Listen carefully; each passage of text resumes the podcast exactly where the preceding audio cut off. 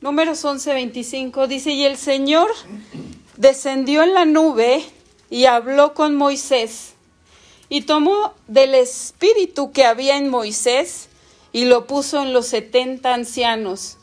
Cuando el espíritu estuvo en ellos, profetizaron una sola vez. Amén. Amén.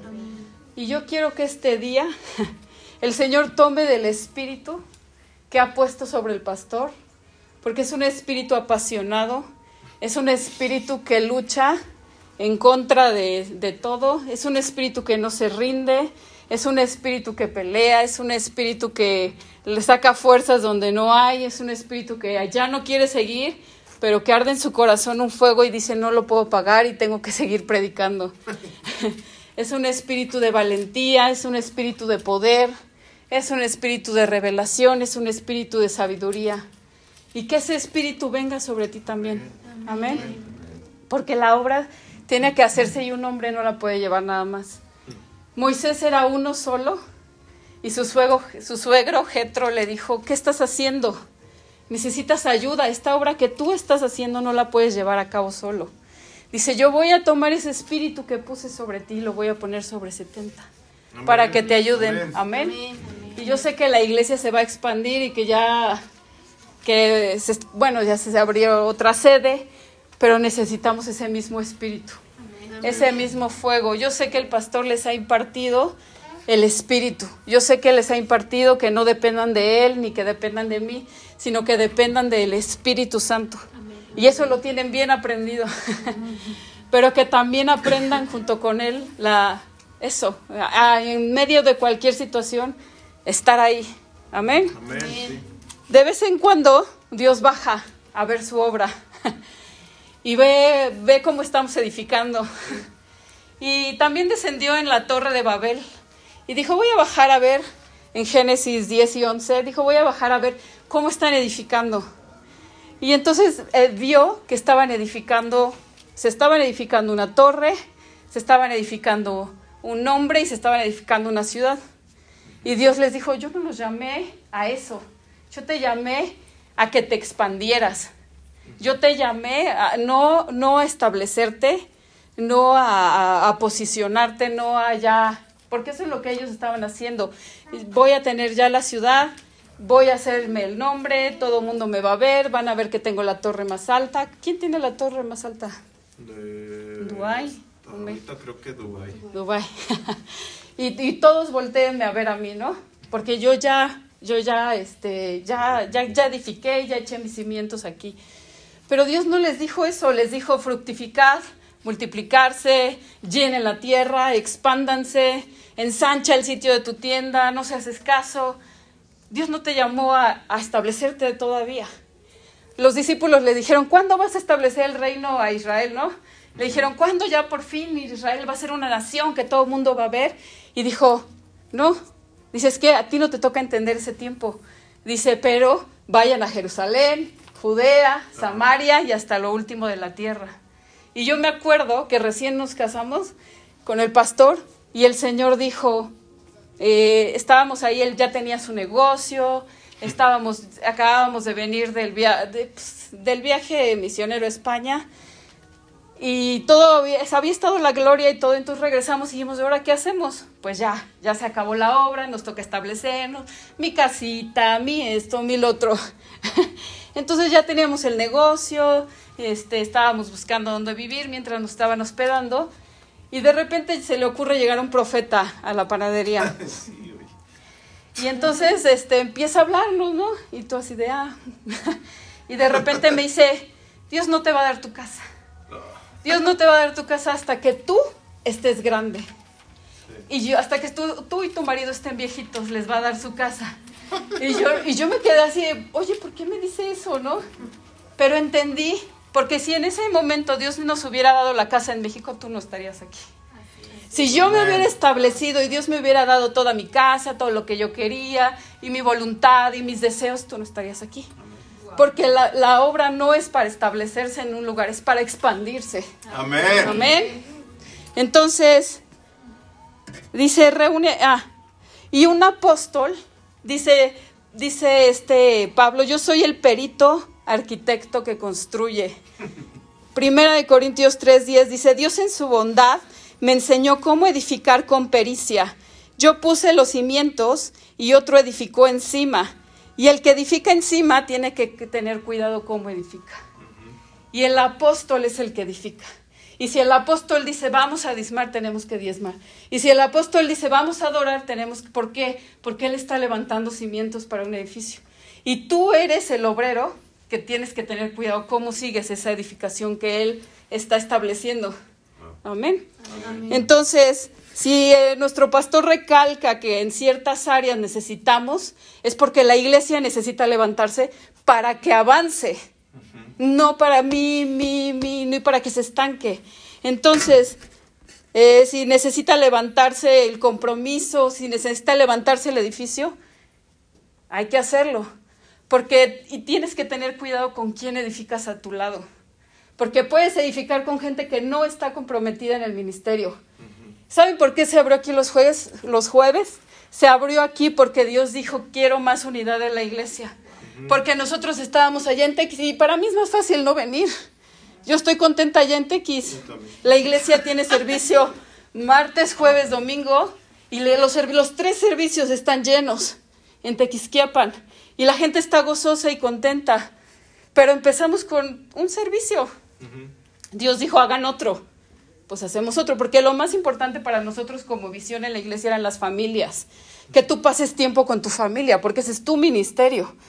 Yo a la iglesia cuando asistía, asistía lunes para tomar clases, martes de líderes, miércoles de milagros, jueves para hacer la limpieza, viernes de jóvenes, el sábado ya no iba a hacer la limpieza otra vez y el domingo desde las 10 de la mañana hasta las 3 de la tarde, sin desayunar, sin nada. Ahí sí mi mamá me dijo, oye, ¿Qué te pasa? ¿Por qué te llevan a la iglesia a, a tener todo ese tiempo? Y le dije, no importa, yo necesitaba llenarme, porque cuando tú eres nuevo al principio necesitas venir y venir y venir y venir para llenarte. Entonces Dios vio que esta obra va a crecer y dijo, necesitan reforzarla. Y por eso se abrió el jueves. Necesitan conocerlos más a ustedes, por eso se abrió el jueves. Necesitamos convivir con ustedes, por eso abrimos el jueves. Entonces, mucho tiempo lo hicimos solamente el domingo, pero ahora es jueves y domingo porque Dios está haciendo algo. Amén. Entonces, si tú estás edificando con alguien que no está en contra ni a favor, es brujería. Y Dios me habló mucho de esto porque yo le decía a Itzel una vez que hablaba con ella, le dije, oye, Dios me mostró que dentro de la iglesia hay muchos, muchos brujos, pero no brujos de gallinas, ni de aceite, ni de nada, sino oraciones de brujería este, falta de compromiso, que es brujería, muchas cosas, murmuración, que es brujería. Y entonces, yo ya te lo, ya te lo había comentado. Y, y, eso es que necesitamos ver por qué estamos, con quién estamos edificando. Y por eso luego Dios saca personas de la iglesia. Y a nosotros nos duele porque esas personas están edificando como Babel están edificando para mí. Estoy edificando como yo para mi torre, para mi nombre, para lo que me conviene de la iglesia, lo tomo y lo llevo afuera. Y para mí, para mi beneficio, Señor, para lo que tú quieres nada más hacer conmigo. Entonces, Dios no les mandó a edificar de esa manera. Y la gente que edifica de esa manera es babilónica. Es que está en el mundo todavía. Es que pone su mirada en las cosas de afuera. Pero Dios quiere que te, que te levantes, que fructifiques y, y que dejes tu voluntad a un lado.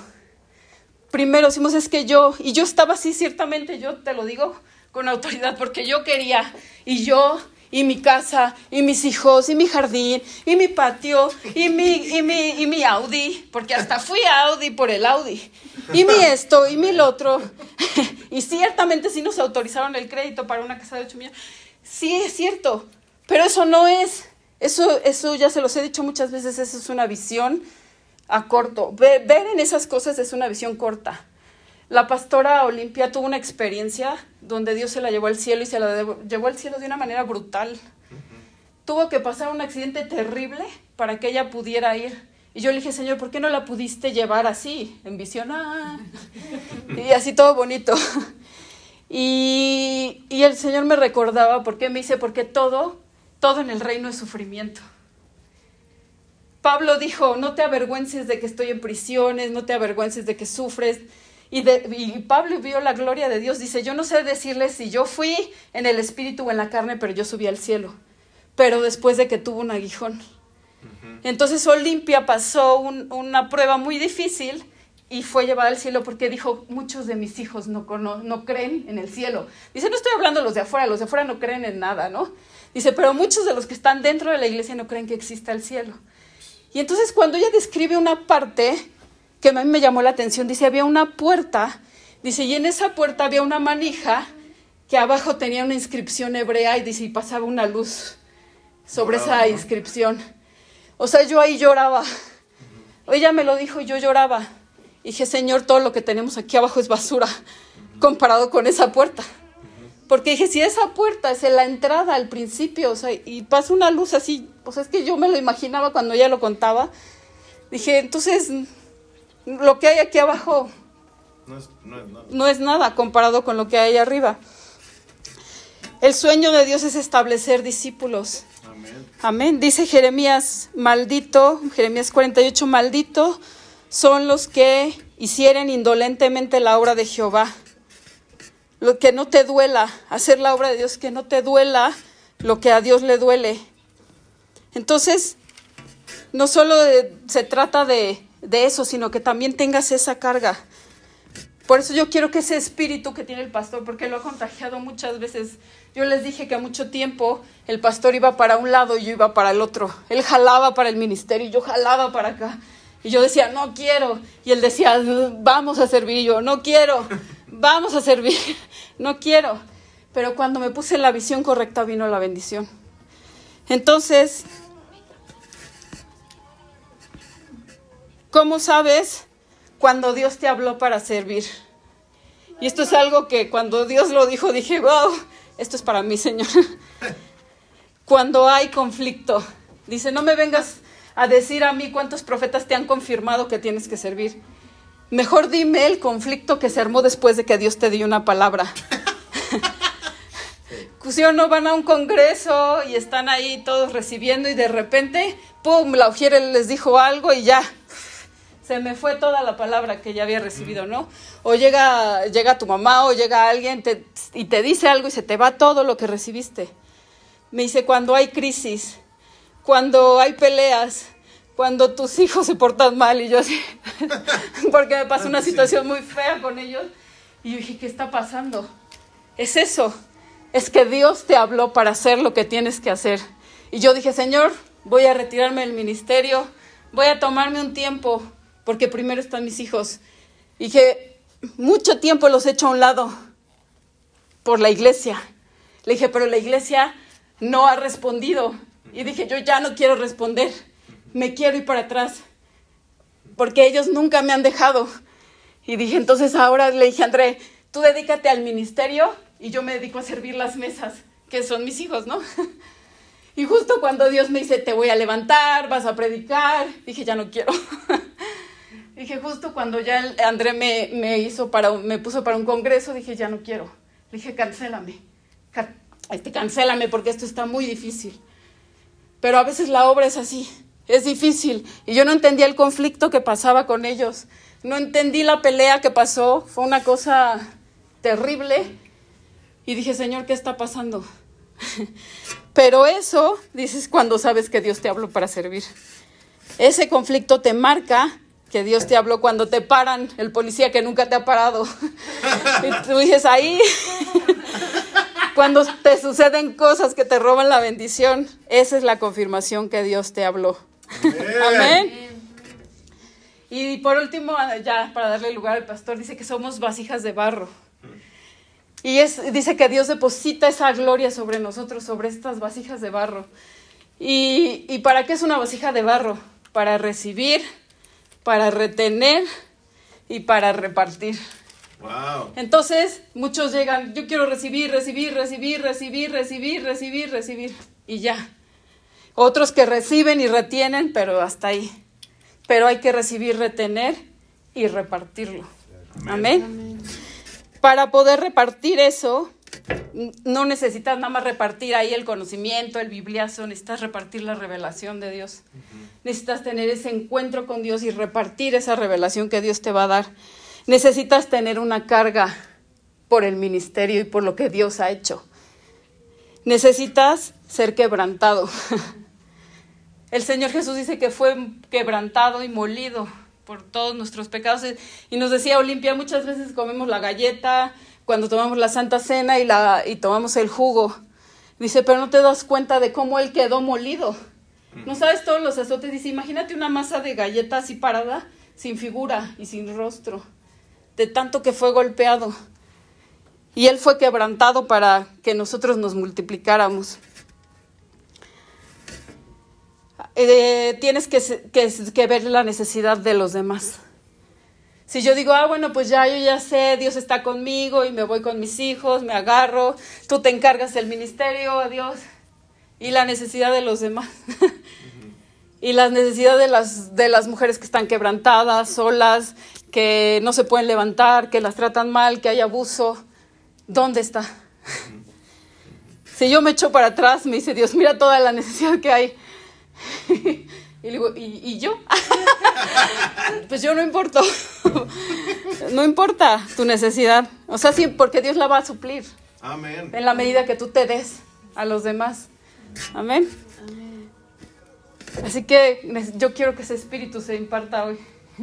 Ese espíritu guerrero del pastor, valiente, que sabe cómo hablar, que tiene sabiduría. Yo luego le digo, oye, dile a fulanito tal. Le digo, pero díselo en tus palabras porque cuando tú hablas es sabiduría celestial. y que esa pasión hoy se imparta sobre ti. Que esa misma visión que tiene él, que no tengas tú otra visión, porque si cuando tú tienes otra visión, pastor, yo tengo mi opinión, pastor, yo tengo mi lo que yo quiero. O sea, la, gente que está a tu lado edificando a veces puede servir, pero solamente por ser vista. Solamente que a mí me vean. O solamente me, quedo, pastor, si usted me pone a servir, porque si no ya me voy y entonces los ponen a servir. O solamente me, quedo si me sube de posición. O sea, yo estoy limpiando el baño, pero quiero ser el líder de los sugieres. O quiero ser el tal. Págueme. No, a lo mejor no me paga con dinero, pero págueme con una posición. Y esa, esa visión es babilónica. Entonces, además, Babel siempre construye con ladrillos. Y todos son iguales, como en las empresas. Eres el número 300, tú 305, tú 400.